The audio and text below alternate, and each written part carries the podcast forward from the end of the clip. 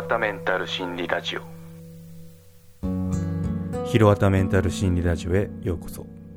この番組は人生100年時代を生きるために折れない心のためになる情報や心理学で語られている法則などを紹介する番組です。ひろわたメンタル心理ラジオ。今回は新社会人あるあるランキングを紹介しつつメンタルヘルスについてアドバイスをしようと思います。はい。新社会人あるあるランキングっていうのが結構面白かったんで取り上げてみようと思いますね。また関連リンクの方は概要欄にありますので興味がある方は覗いてみてください。ということで、うん。まあ、この4月ということで、うん、新社会人の季節ですよね。うん、ということで、まあ、あるあるランキングで、私も経験してるので、新社会人の時に、ああ、そうだったなっていうのもあったんで、紹介しつつ、まあ、あの、新社会人結構いろいろ焦る時期だと思うんですよ。早くキャッチアップしたいとか。まあ、この、期待も半分、なんかこう、慣れないことで、不安も半分言えることといえば、まあ、焦んないでも全然大丈夫ですよ。もう、むしろ今は、今がチャンスですからね。この3ヶ月、6ヶ月、あとまあ今年かな、今年1年っていうのは、あの、何をミスったっても許される時期だと思って、ドーンと構えておけばいいと思いますね。うん。これが2年目、3年目になるとまたこの、そう、そうも言ってらんなくなるんで、今がチャンスですよ、本当に。その、なんだスペシャル期間だと思ってください。はい、ということで内容触れていきましょう。うんまあ、この調査したところっていうのが、バイドゥですね、中国のバイドゥのアプリのしめじってあの、しめじのキノコのキャラクターいますよね、可愛いやつが。あれで35歳以上男女890人に聞いた新社会人あるあるあるランキングっていうものですね。うん、まあ35歳なんでちょうど私、まあ、私よりちょっと下の世代、世代っていうか下の年にはなるんですけど、まあ大体同じような、あの、今の会社でいうと中堅世代かなっていうとこですね。部下を持ってる人もいると思いますね。はい。なので上司という立場になった今だからこそ彼らが新入社会人だった頃に経験した内容になってますね。うん。なので私なんかまあある意味アラフォーなんで同世代で、で、わかるなって思いましたね。全部この3位ともわかるわって思って 納得なんで、まあ、あの、これからその社会人なりたての方々も、まあ、彼らの上司っていうのはこんなこと思ったんだっていうふうに参考にしてみたらあのいいと思いますね。もう本当そこの通りだなって思ったんで間違いはないかなって思いましたね。はい。第3位。休日が寝るだけで終了。うん。休日が寝るだけで終了ですね。疲れ切ってますね。はい。勉強の他に部活やバイト、友人と遊んだりなど、たくさんのアクティビティで日々を過ごしていた学生時代と比べると、家と会社の往復になりがちな社会人生活。あっという間に1週間が過ぎ、週末は疲れを癒すためにほとんど寝て過ごしていたという人も少なくありません。ということで、うん。そうですね。はい。私どうだったかなって思って、私そうでもなかったですね。うん、むしろなんかこう、マネージャーとかなった頃から、なんか休日たまに眠いな、すっげえ眠いなっていう時がありましたね。うん、なんでまあ、20代前半ってまあ元気だったんで、うん、休日寝て過ごすっていうのはなかったですね。むしろ休日寝て過ごす人も確かにいたんですけど、そういう過ごし方もったいないなって思った部類なんで、うん、まあでも、あの、一定数っていうか大多数なのかな、3位なんで、うん、まあ、休日寝て、休日寝なきゃ、あの、やっていけないっていうパターンっていうのもあるみたいですね。これはちょっともったいないんで気をつけた方がいいと思います。はい。じゃ次、第2位ですね。思ったよりも給与額が上がらないことに気づくってことで、うん。まだあの、初任給もらってないと思うんで、なんとも言えないとこなんですけど、まあ、結構、あの、給与明細見て、見てください。驚きますよ。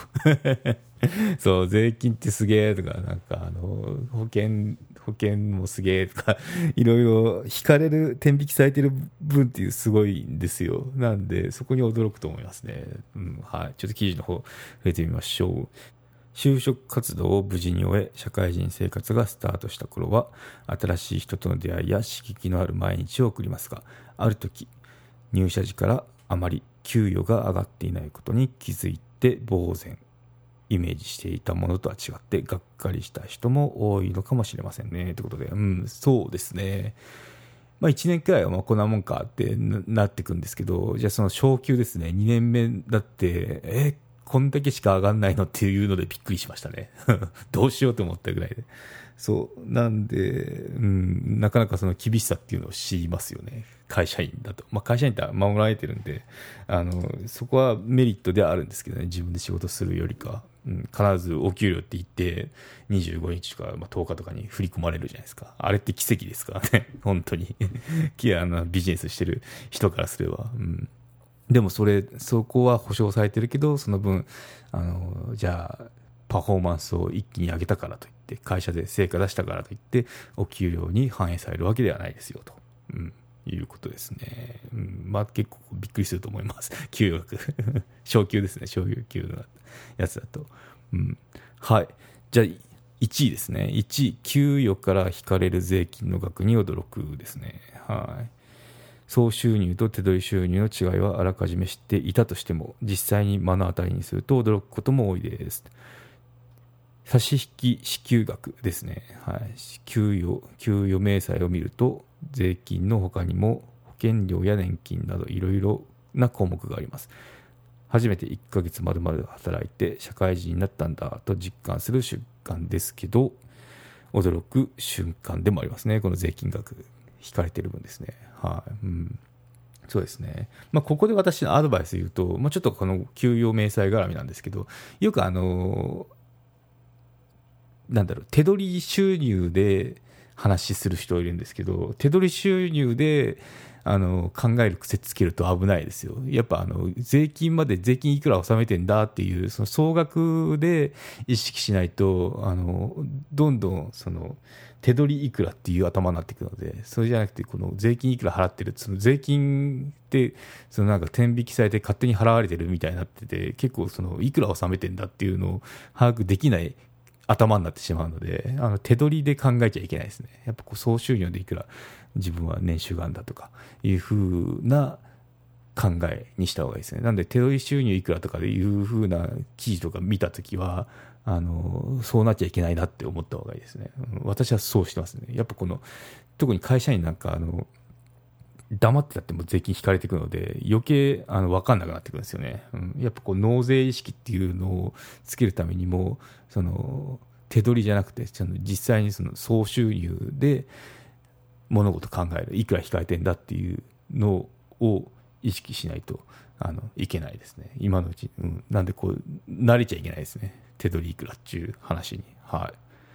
ということで、1から3位紹介していきました。まあ、ここで私の考え、メンタルヘルス的な考えを言うと、まあなんかもう焦んなくていいですね。うん、研修とか今多分忙しいと思うんですけど、まあ、しかもその、早く戦力にならならなきゃとか、会社の役に立ちたいとかいう気持ちはわかるんですけど、焦る必要全然ないですね。うん。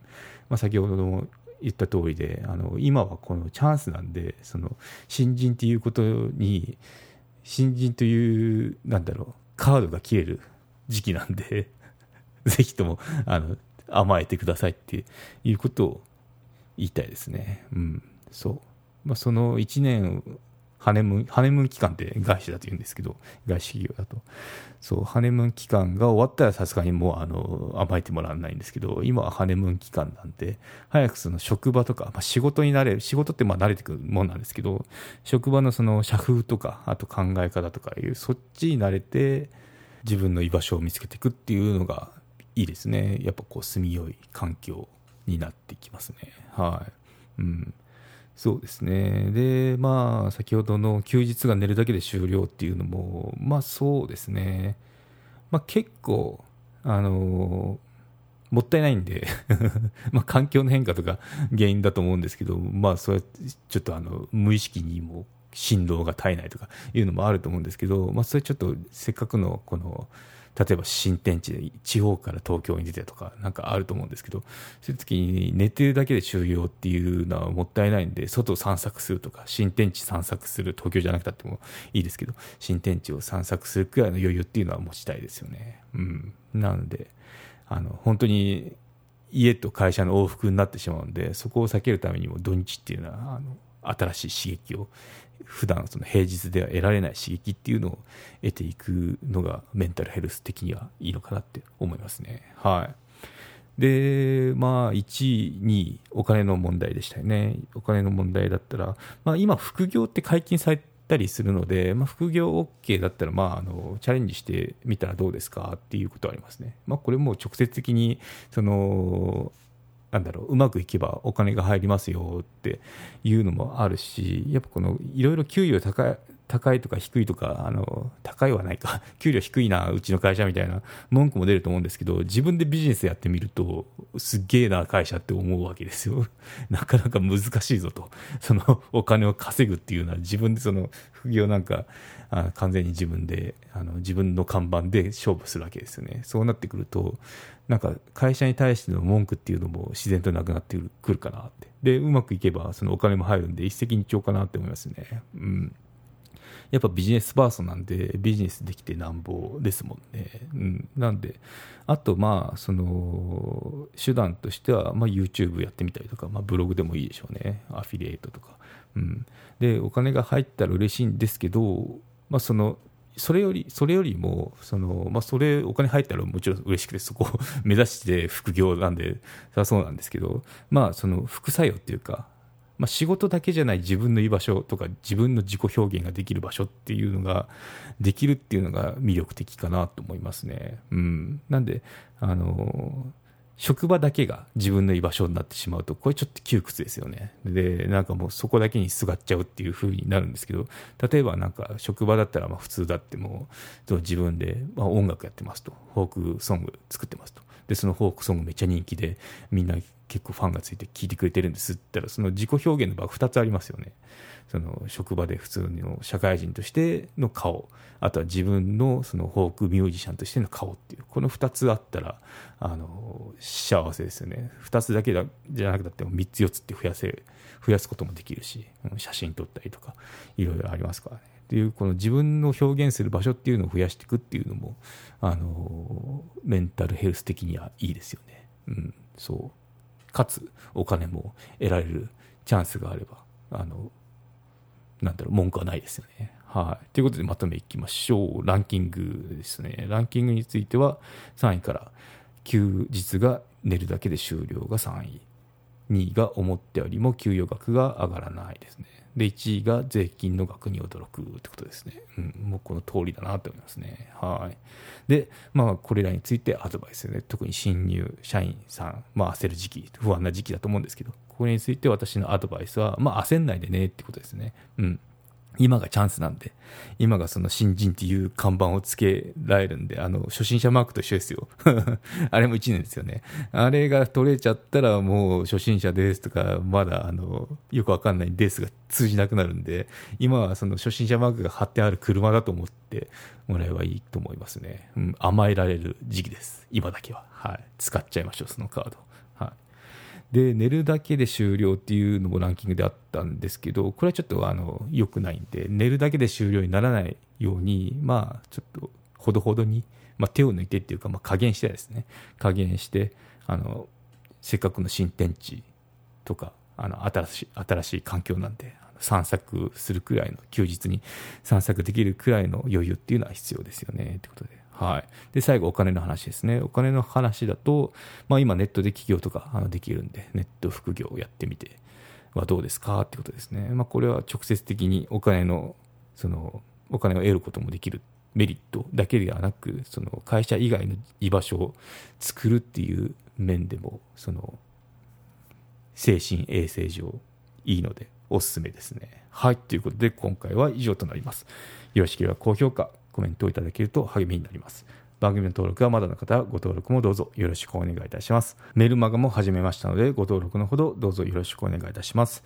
エピソードの概要、エピソードや語りきれなかった裏話など話してますので、概要欄のリンクもしくはひろわた .com を訪れてバナーをクリックまたはメニューのメルマガをクリックして登録してください。はい、ということで今回は以上となります。ではまた。有料チャンネルのご案内をいたします。有料版チャンネル「ひろわたメンタル心理ラジオプレミアム」を Apple Podcast で配信中。有料会員はエピソード全編を聞くことができます。また有料会員のみのエピソードも用意しております。ご登録して応援いただけると励みになりますのでどうぞよろしくお願いいたします。